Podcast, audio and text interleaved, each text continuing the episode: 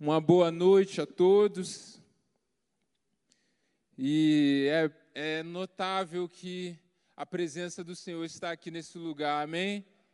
Eu não sei você, mas eu já tô, já tô quebrantado. A gente aprende na faculdade, né, Jeff?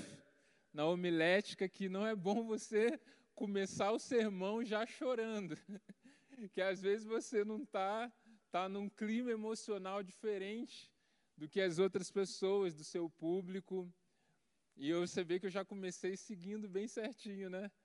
Mas é, a homilética não é mais importante do que a presença do Espírito Santo. E é a presença do Espírito Santo que nós temos que nos render. Amém? Então eu creio que o Espírito Santo tem uma palavra e ele quer falar conosco aqui hoje.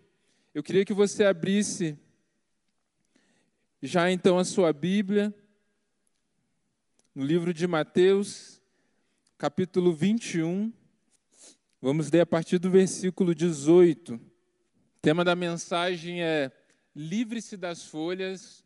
Você já vai entender o motivo desse título. Diz assim: De manhã cedo, quando voltava para a cidade, Jesus teve fome. Vendo uma figueira à beira do caminho, aproximou-se dela, mas nada encontrou, a não ser folhas. Então disse: Nunca mais dê frutos. Imediatamente a árvore secou. Ao verem isso, os discípulos ficaram espantados e perguntaram: Como a figueira secou tão depressa? Jesus respondeu: eu lhes asseguro que, se vocês tiverem fé e não duvidarem, poderão fazer não somente o que foi feito à figueira, mas também dizer a este monte: levante-se, atire-se no mar, e assim será feito. E tudo o que pedirem e oração, se crerem, vocês receberão. Amém.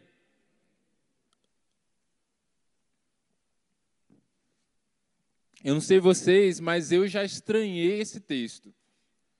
Eu não sei vocês a primeira vez que vocês leram ou a primeira vez que vocês ouviram aqui, mas eu a primeira vez que ou é, que li esse texto, que prestei atenção, eu fiquei surpreso. Pensei, tadinha da árvore, coitada, não está fazendo nada para ninguém ali, nunca falou mal de ninguém. Por que tanta maldade com essa árvore a ponto de fazer essa árvore secar. Jesus ele está ali com seus discípulos, ele teve fome. O texto diz que a árvore tinha folhas. Mas quando Jesus chega perto, não vendo os frutos dela, ele fala: Olha, seque, e a árvore então secou, como nós lemos aqui. Fiquei pensando que se tivesse um ambientalista ali, Jesus já ia para a cruz mais cedo, né? Então, Jesus ele toma essa atitude e é normal que a gente estranhe um pouco desse texto quando nós não estamos por dentro do contexto ali. Há um ensinamento profundo, um, um significado por trás dessa atitude que Jesus toma. A gente vê na Bíblia que algumas árvores, principalmente a figueira e a videira, elas têm uma representação da nação de Israel. E a figueira, naquele tempo, é, esse significado é porque a figueira ela dava os frutos num período muito próximo às folhas. Então, quando você via uma figueira que ela estava com as folhas num período bonito, saudável, você podia se aproximar daquela figueira com a certeza, não, se ela está dessa forma, se as folhas estão assim, então é porque essa figueira tem fruto. Então, por isso que Jesus, ele ao ver que tinha fruto, ele se aproxima daquela figueira com essa expectativa. Mas Jesus, ele fica frustrado, porque aquela figueira que tinha folhas era uma figueira estéril, não tinha frutos. E o que Jesus está apontando então não era uma condenação à figueira, mas Jesus estava condenando o posicionamento, a postura de pessoas naquele tempo que se colocavam diante das pessoas como pessoas espirituais, mestres da lei, pessoas que tinham uma alta devoção, mas que, na verdade, a espiritualidade dessas pessoas era vazia. E a devoção que essas pessoas mostravam, se diziam ter, na verdade, era falsa. É isso que Jesus está condenando, como muitas vezes condenou os fariseus. E é muito interessante a gente pensar sobre isso, porque nós vamos ver que essas folhas de figueira na Bíblia têm a ver com a aparência. E isso é relevante para nós, porque todos nós, de alguma forma, nos preocupamos com a nossa aparência, aquilo que as pessoas pensam sobre nós e a forma com que nós nos apresentamos diante das pessoas. Alguns mais, outros mesmos, mas acredito que em algum nível todos nós somos assim. Eu quero fazer um exemplo que é um teste né, para você é, se testar, tá? Não é para você responder para mim aqui em voz alta, nada disso, mas eu quero te colocar diante de você uma situação. Imagine que você vai lá no shopping e você vai comprar aquele tênis lá top, aquele Nike, né? E você vai lá também escolhe aquela camiseta top da Lacoste. Você escolheu o tênis e uma camiseta top, bem bonita assim. E aí, o cara, você escolheu as duas coisas e o cara da loja chega para você, olha, eu posso fazer um desconto para você dessa, dessa mesma peça, desse mesmo tênis e dessa camiseta. Eu posso fazer um desconto de 10% para você. E você fala, tá, mas por quê? E ele fala, eu tenho um tênis igualzinho, da mesma fábrica, vai ter mesmo conforto, mesma durabilidade, e a camiseta também da mesma qualidade. A única diferença é que o tênis ele não tem o símbolo da Nike. E a camiseta da Lacoste também veio sem o jacarezinho. Você vai levar a mesma roupa, apenas sem aquele símbolozinho ali que vai ser insignificante. 10% de desconto. E aí? Você compraria com e pagaria integral ou você escolheria sem a marca e pagaria então com 10% de desconto? É algo só para a gente pensar, que muitas vezes nós também nos preocupamos com mostrar as nossas coisas boas. Isso aqui não estou falando apenas do material, mas das nossas virtudes. E isso é de uma maneira normal, isso é algo que requer de nós até um certo equilíbrio. E esse não é o problema. O problema é quando isso é algo exagerado, quando isso adoece o nosso coração e nós vivemos, na verdade, uma vida totalmente inclinada, pautada em aparência, em mostrar para as pessoas e muitas vezes tentar parecer aquilo que não somos. É isso que Jesus está condenando aqui: hipocrisia. E quando nós fazemos isso, quando nós vivemos dessa forma, nós somos como essa árvore, nós estamos fadados à sequidão. Porque isso não é fé de verdade. E para endossar essa palavra e esse significado sobre a, as folhas de figueira com aparência, eu quero ler um outro texto também com vocês. Olha o que está escrito em Gênesis 3, de 6 a 10. Diz assim: Quando a mulher viu que a árvore parecia agradável ao paladar, era atraente aos olhos e, além disso, desejável para ela se obter discernimento, tomou do seu fruto, comeu e o deu a seu marido que comeu também.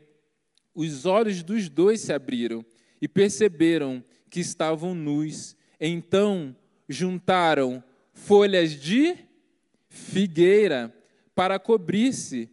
Ouvindo o homem e sua mulher os passos do Senhor Deus, que andava pelo jardim quando soprava a brisa do dia, esconderam-se da presença do Senhor Deus entre as árvores do jardim. Mas o Senhor Deus chamou o homem, perguntando: Onde está você?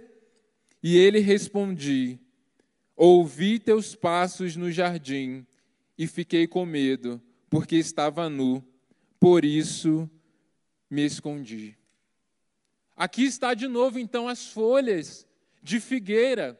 E aqui as folhas de figueira representam a atitude de quem deseja fugir, de quem deseja se esconder, de quem prefere então se isolar do que enfrentar a sua verdadeira condição.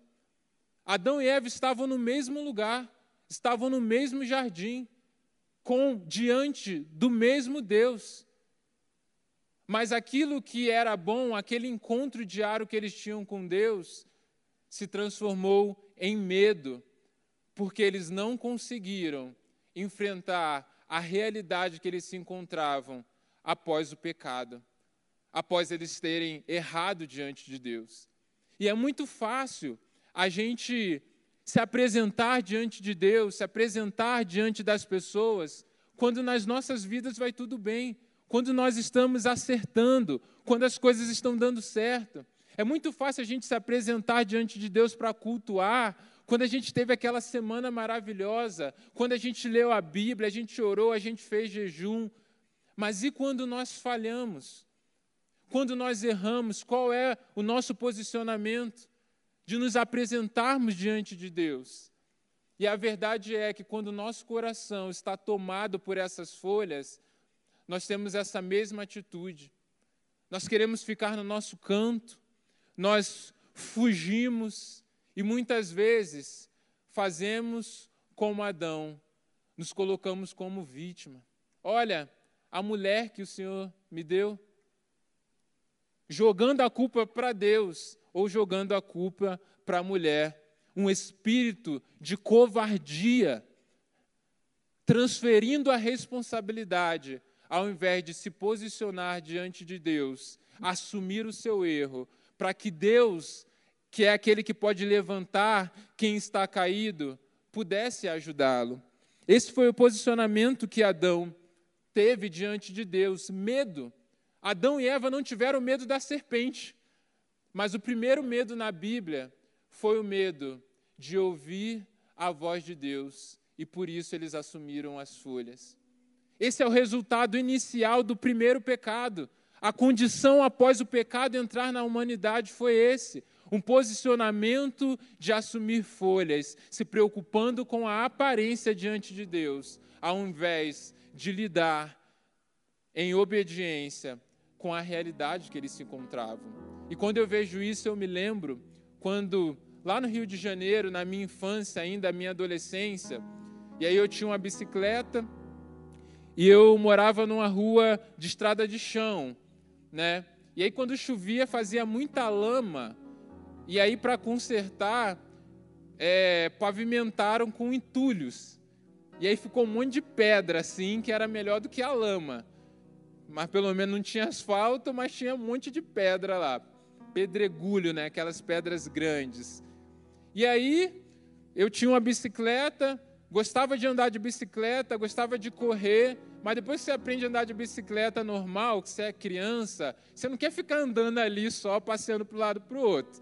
Você quer correr, você quer ficar derrapando, você quer andar sem as mãos.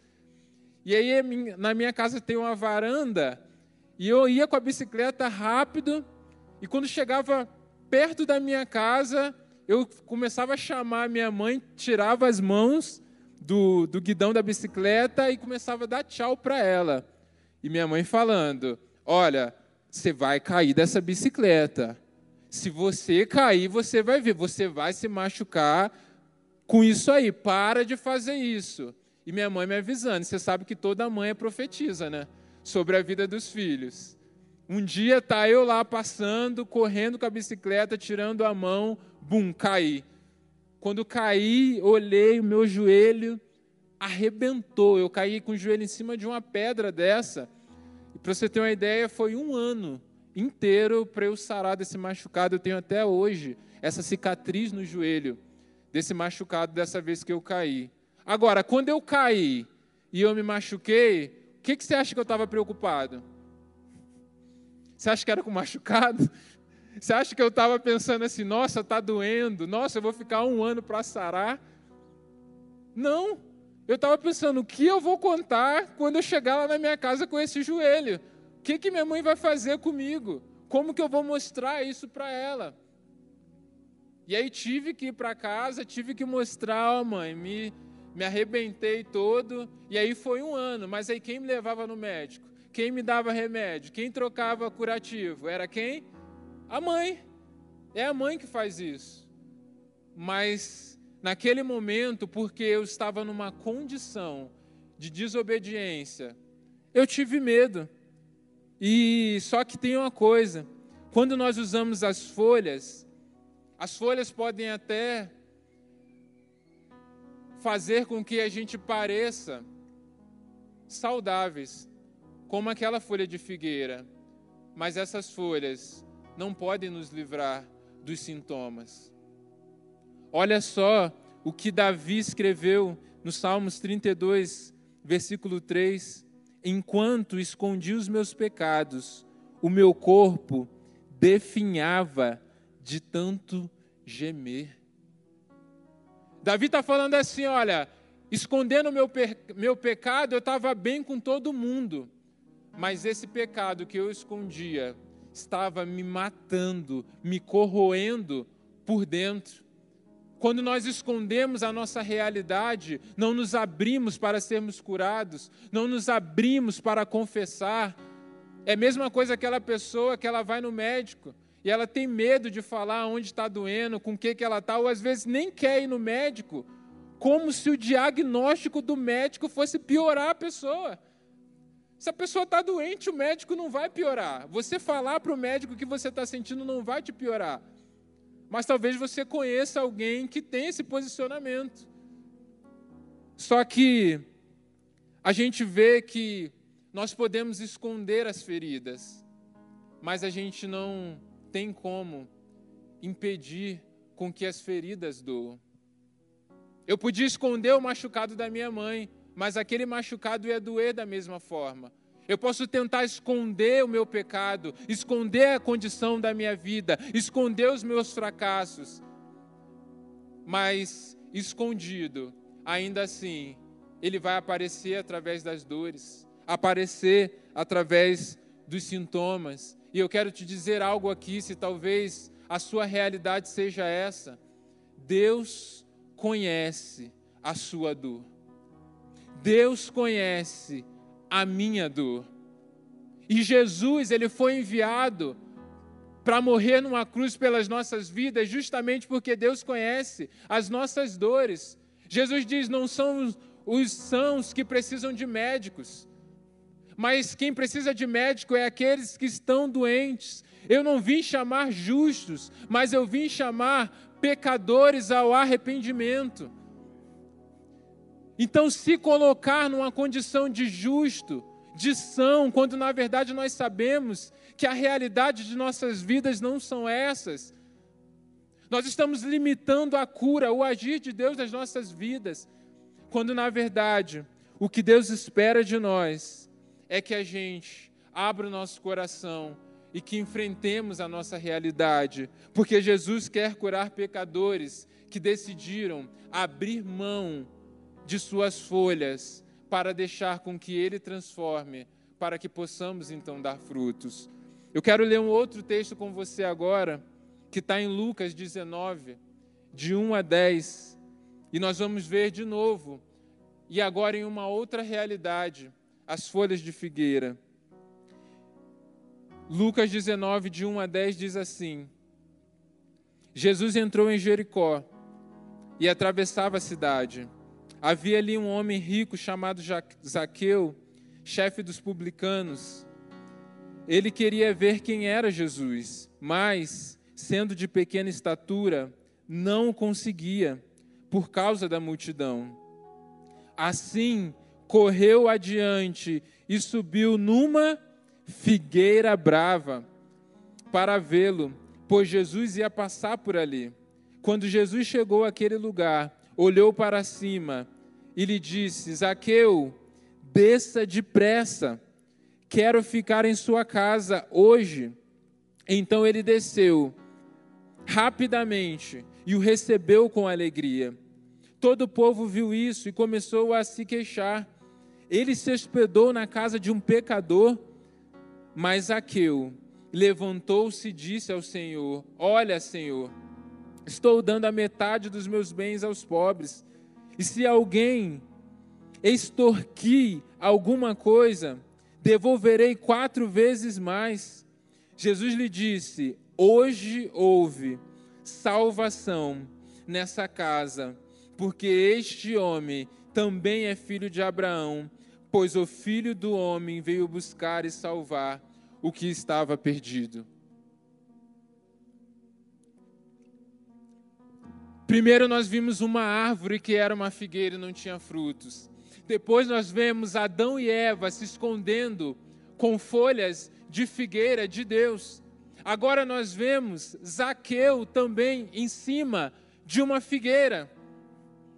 E qual é a situação comum dessas três realidades?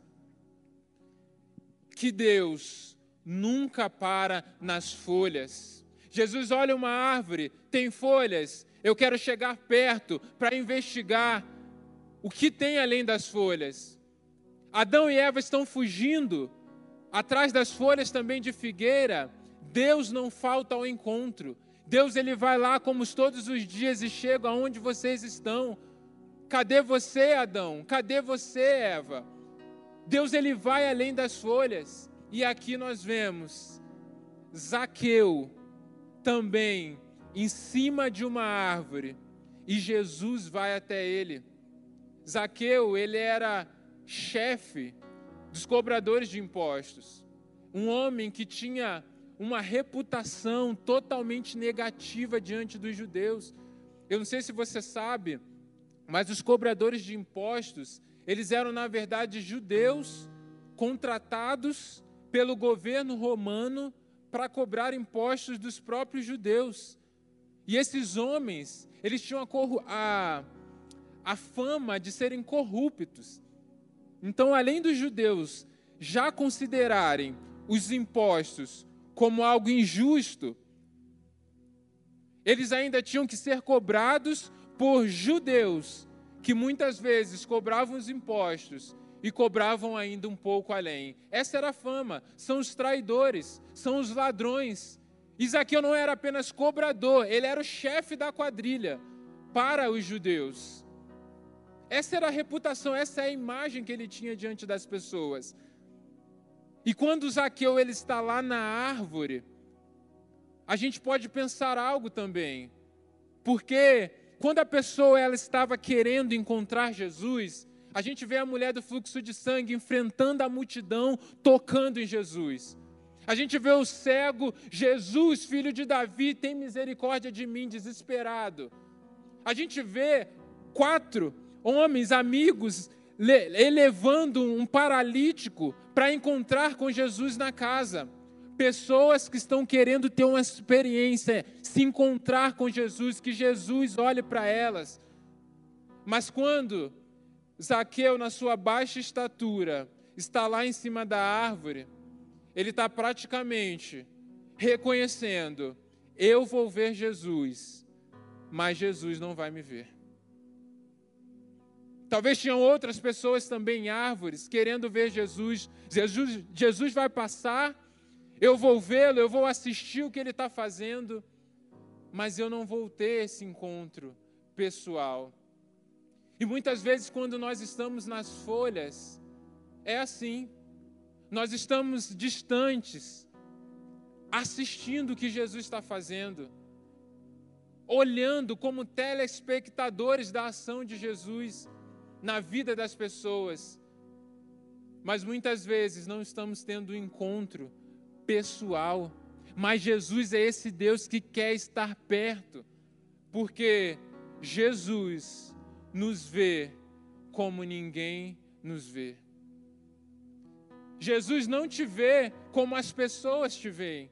Jesus não te vê como você se vê. Jesus não me vê como eu me vejo.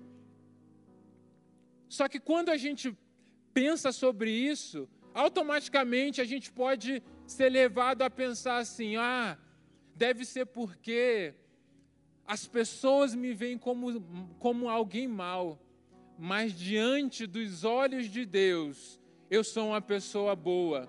Não é? Se a gente for ver o padrão de Deus, na verdade é o contrário.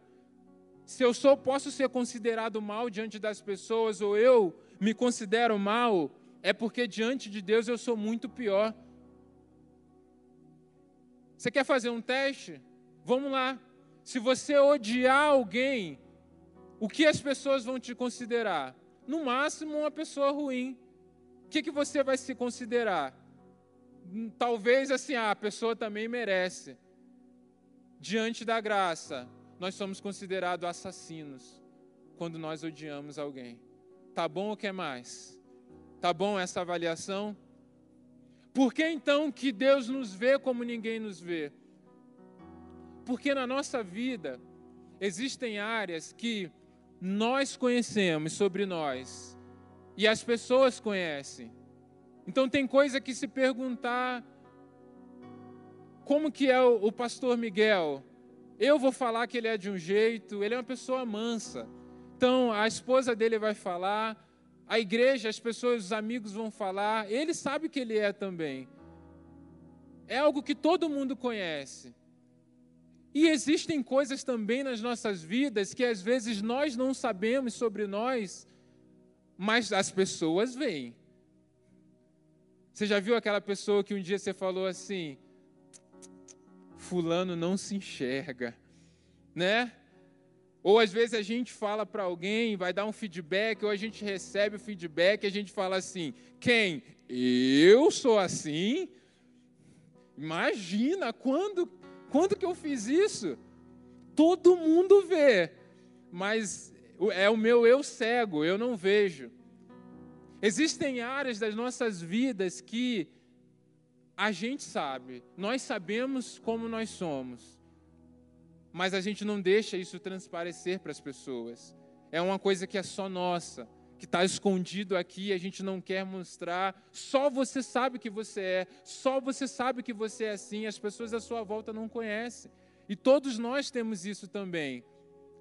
Mas existe algo, uma área de nossas vidas que você não conhece, eu não conheço, e as pessoas também que você convive não conhecem é um eu escondido, mas que Deus tem acesso a isso.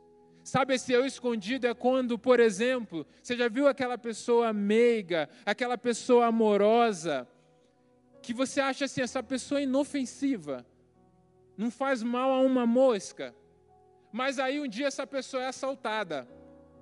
E aí, no meio do assalto, a pessoa reage, a pessoa fica agressiva, a pessoa toma uma atitude inesperada que nem ela mesma estava esperando. Porque esse eu desconhecido, ele é ativado em uma situação nova, em uma situação extrema, ou aquela pessoa que às vezes é dura de coração, insensível, e aí a pessoa vai, tem um filho, aí vira aquele pai babão ou aquela mãe babona. Tem algumas pessoas aí que estão se identificando, ó. Acontece muitas vezes isso. Uma realidade nova, um novo ciclo da vida que é despertado em nós. E esse eu desconhecido, Deus conhece. Só que esse eu desconhecido, que Deus nos vê, ele não é ativado através de uma situação como um assalto, ele não é ativado através de um ciclo natural da vida, ele é ativado através do encontro verdadeiro com a graça de Jesus, um encontro verdadeiro com a cruz, um encontro transformador, porque Deus não tem problema com quem erra. E por que Deus não tem problema com quem erra? porque a graça de Deus acolhe o pecador, e essa mesma graça que acolhe o pecador prospera na vida do pecador para a transformação, para a mudança, para a libertação, para uma vida não de folhas, mas uma vida de frutos do Espírito Santo. Deus não tem problema com quem erra, porque Ele nos vê no encontro da graça para a transformação. Agora, se Deus não tem problema com quem erra, por que é que muitas vezes nós usamos folhas? E é nessa hora que nós temos que nos perguntar se não somos nós que temos problema com a transformação. Zaqueu não teve problema em ser transformado. Zaqueu, a receber uma atitude de graça de Jesus indo na casa de um homem de reputação manchada. Zaqueu ele desce imediatamente daquele lugar. E ele se coloca diante de Jesus numa posição de humildade e ousadia ele fala: Senhor, estou dando metade de tudo aquilo que eu tenho aos pobres. E se eu tenho roubado de alguém, se eu tenho tirado, se eu tenho cobrado a mais, eu vou restituir quatro vezes mais. Essa atitude de humildade e ousadia que Deus espera de nós para nos livrarmos das folhas e darmos frutos. Só que a gente pensa que ousadia é a gente ser forte o tempo todo, ousadia é eu ser contundente, eu ser assertivo. Só que ousadia também é eu ter coragem para ser transparente nos lugares certos, nos momentos certos e para as pessoas certas. Eu preciso de ousadia também para reconhecer que sou fraco, para reconhecer que caí e enfrentar as consequências, assumir a responsabilidade da minha condição para uma mudança. Porque quando eu tenho encontro com a graça de Cristo, eu sou transformado, eu passo a vencer o pecado. Mas não é a partir da exclusão dos meus desejos. Não, eu continuo tendo desejo pelo pecado, mas o meu caráter e a manifestação de que realmente estou tendo um caráter moldado por Cristo é que muda a forma como eu lido com o meu pecado. Porque ao invés de esconder aquele pecado e fingir que nada está acontecendo, não, eu abro meu coração para mudança, eu peço ajuda, porque eu quero ser transformado, e isso é conversão. Conversão não é estacionamento. Conversão não é eu estou vivendo uma vida numa realidade, estou vivendo uma situação e aí eu parei. Ah, me converti, parei agora, deixo de fazer. Não foi isso que Zaqueu fez. Zaqueu faz: se estou tirando algo de, alguém, eu vou deixar aqui as minhas folhas, mas eu vou voltar agora abençoando aqueles que precisam daquilo que um dia eu roubei. Você não pode sair daqui hoje com as folhas. O Espírito Santo, ele quer hoje que, se há folhas aqui nas nossas vidas, nos nossos corações, feridas, dores que ainda estão guardadas, que ainda não foram confessadas, o Espírito Santo não quer que saiamos daqui na decisão de caminharmos sozinhos, mas que você confesse diante do Senhor peça ajuda para pessoas maduras na fé, mais maduras que você. Por isso, hoje nós temos as nossas células também na igreja, em um ambiente seguro de sinceridade e empatia, para que você possa então também abrir o seu coração e enfrentar as suas lutas. Mas a pergunta é: o que é melhor? Reconhecer que é fraco e reconhecendo ter a oportunidade de se tornar forte ou fingirmos que somos fortes e passar a vida inteira sendo fracos. Porque Jesus, ele sempre vai chegar perto. As folhas não afastam e nem iludem Jesus. O relacionamento com Jesus é algo íntimo e ele vê de perto, e ele quer conhecer a verdadeira realidade. Eu quero que você feche os seus olhos. E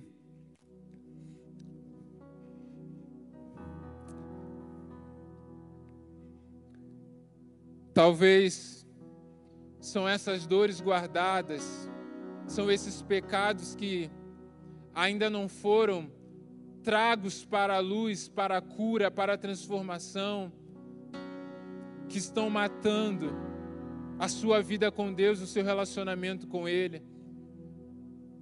Talvez seja isso que está fazendo você frequentar a cultos, a reuniões e não conseguir sentir a presença do Espírito Santo. Talvez seja isso que está desgastando os seus relacionamentos, o seu casamento, o seu relacionamento com os seus filhos. Talvez seja isso que esteja te impedindo de sonhar, de ser usado por Deus, que está atrofiando os dons que Ele tem para a sua vida. Mas hoje você tem a oportunidade de se posicionar no altar do Senhor e deixar aqui as folhas para um processo de transformação novo.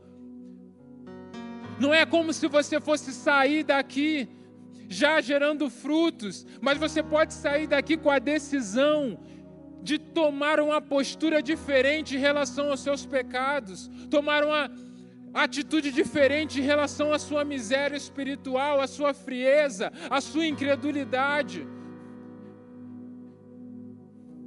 E impedir que apenas a aparência, a conveniência seja suficiente para te deixar bem.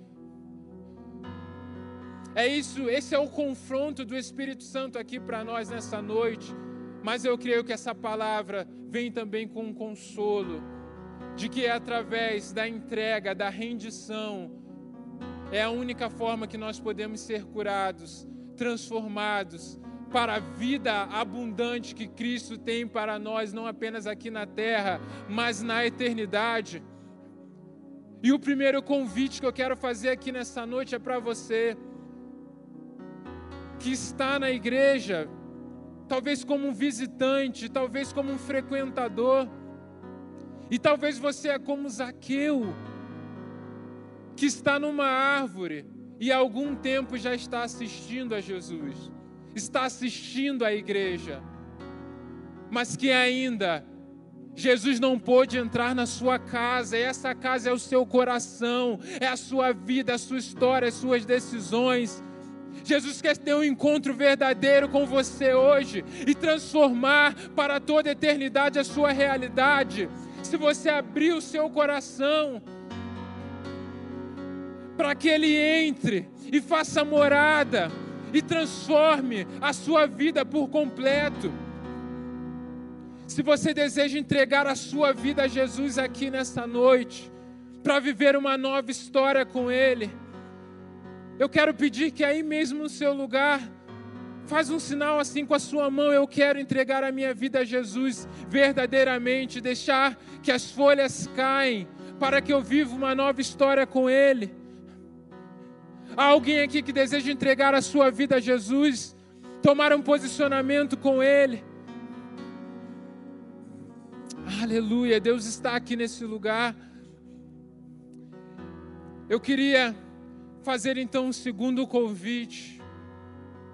E esse segundo convite eu queria fazer já exigindo uma maior ousadia sua diante do altar do Senhor e uma postura de alguém que diante da palavra consegue reconhecer a sua realidade e se posicionar diante de Deus para ser curado e para ter a sua vida transformada. Se você, diante dessa palavra, se viu na condição de uma vida que ainda tem muitas folhas, que ainda tem muitas coisas para trazer à luz, para confessar, para ser curado, e você ainda tem essa dificuldade, você ainda é aquele que muitas vezes se esconde de Deus, e muitas vezes tem dificuldade também de pedir ajuda para pessoas, mas hoje você quer tomar uma postura diante de Deus, de rendição, de quebrantamento, de arrependimento, para que Ele possa então diante do seu posicionamento, te curar, entrar. E nós, como igreja, também queremos te abraçar e cuidar de você. Se você deseja isso, eu queria te convidar não apenas a acenar com a mão, mas eu queria que você saísse do seu lugar e que você se ajoelhasse aqui no altar, tomando um posicionamento de rendição e de humildade diante do Senhor. Se você deseja, pode fazer isso.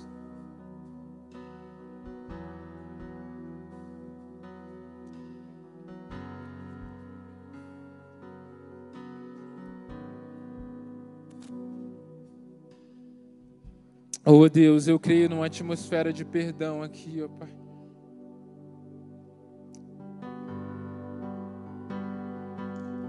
Eu creio, Deus, que como oramos aqui anteriormente, Pai, num bálsamo de arrependimento aqui nesse lugar.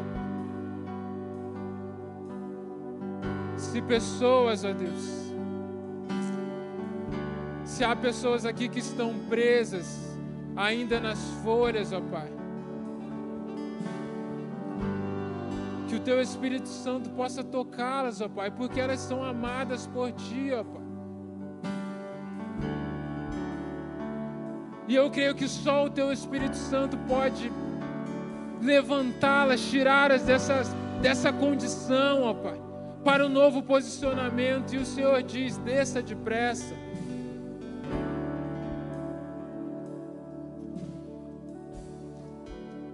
Então, se há pessoas aqui, ó Deus, que, que precisam responder ao Senhor aqui, ó, que o Teu próprio Espírito Santo possa tocá-las e gerar esse quebrantamento, e que elas experimente da transformação que o Senhor tem, Pai.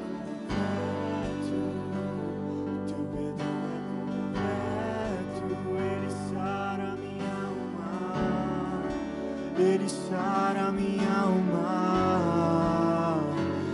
Teu perdão é completo, o teu perdão é completo,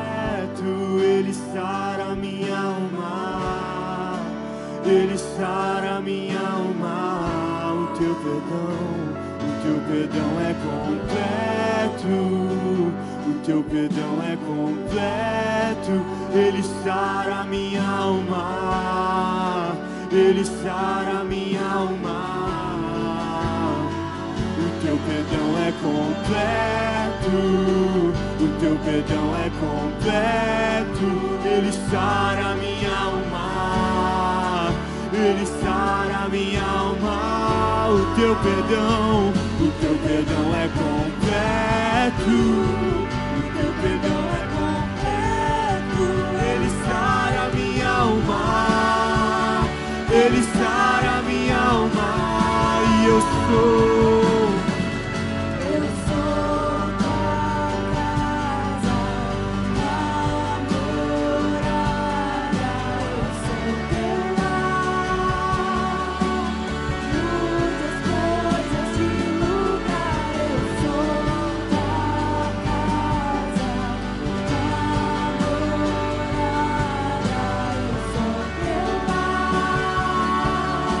pode ficar de pé.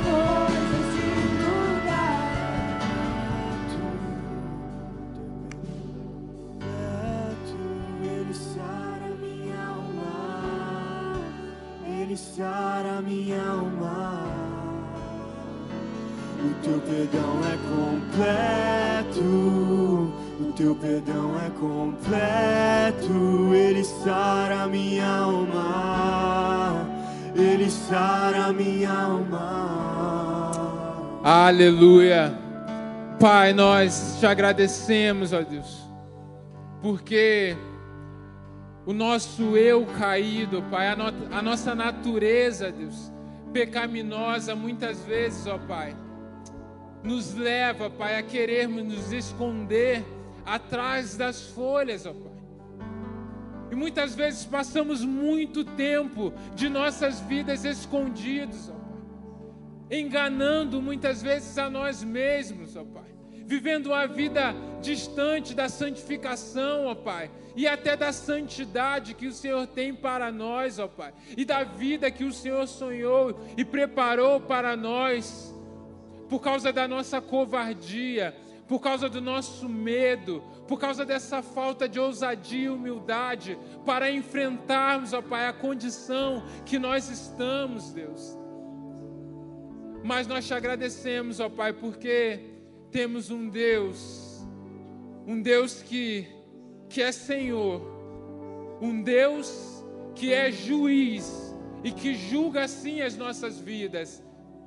Mas este juiz também é o nosso Pai, que nos ama e que o seu amor age em nossas vidas com graça para nos livrar da condenação do pecado e para nos transformar em uma vida também que vence o pecado, Deus. Que seja assim, ó Pai, na vida daqueles que estão se decidindo aqui, ó Pai, nessa noite, Pai e que eles vivam, Deus, a frutificação, ó Pai. Que vivamos, ó Deus, não apenas com folhas, mas com frutos, ó Pai. Com arrependimento, que não é uma emoção, ó Pai, mas que se manifesta numa forma de viver diferente. É isso que nós queremos, é isso que a tua palavra nos confronta, ó Pai. Por isso nós te agradecemos, ó Pai e recebemos do Senhor, ó Pai, um confronto, mas um consolo também, para seguirmos em frente, como filhos, como igreja, em um posicionamento sério e diferente. Assim nós oramos, assim nós te agradecemos, em nome de Jesus. Amém. Glórias a Deus, glórias ao Senhor, glórias a Ele. Amém. Que em nome de Jesus essa palavra possa frutificar no nosso coração. Amém. Vamos encerrar então o nosso culto. Feche os seus olhos. Faz assim com as suas mãos. Que o amor de Deus Pai, que a graça salvadora de Jesus Cristo e que a comunhão do Espírito Santo seja com toda a igreja de Cristo na terra, hoje e para todos sempre. Amém. Glórias a Deus, que Deus te abençoe, uma semana abençoada e que você vença em todas as áreas de sua vida. Vá na paz de Jesus. Amém.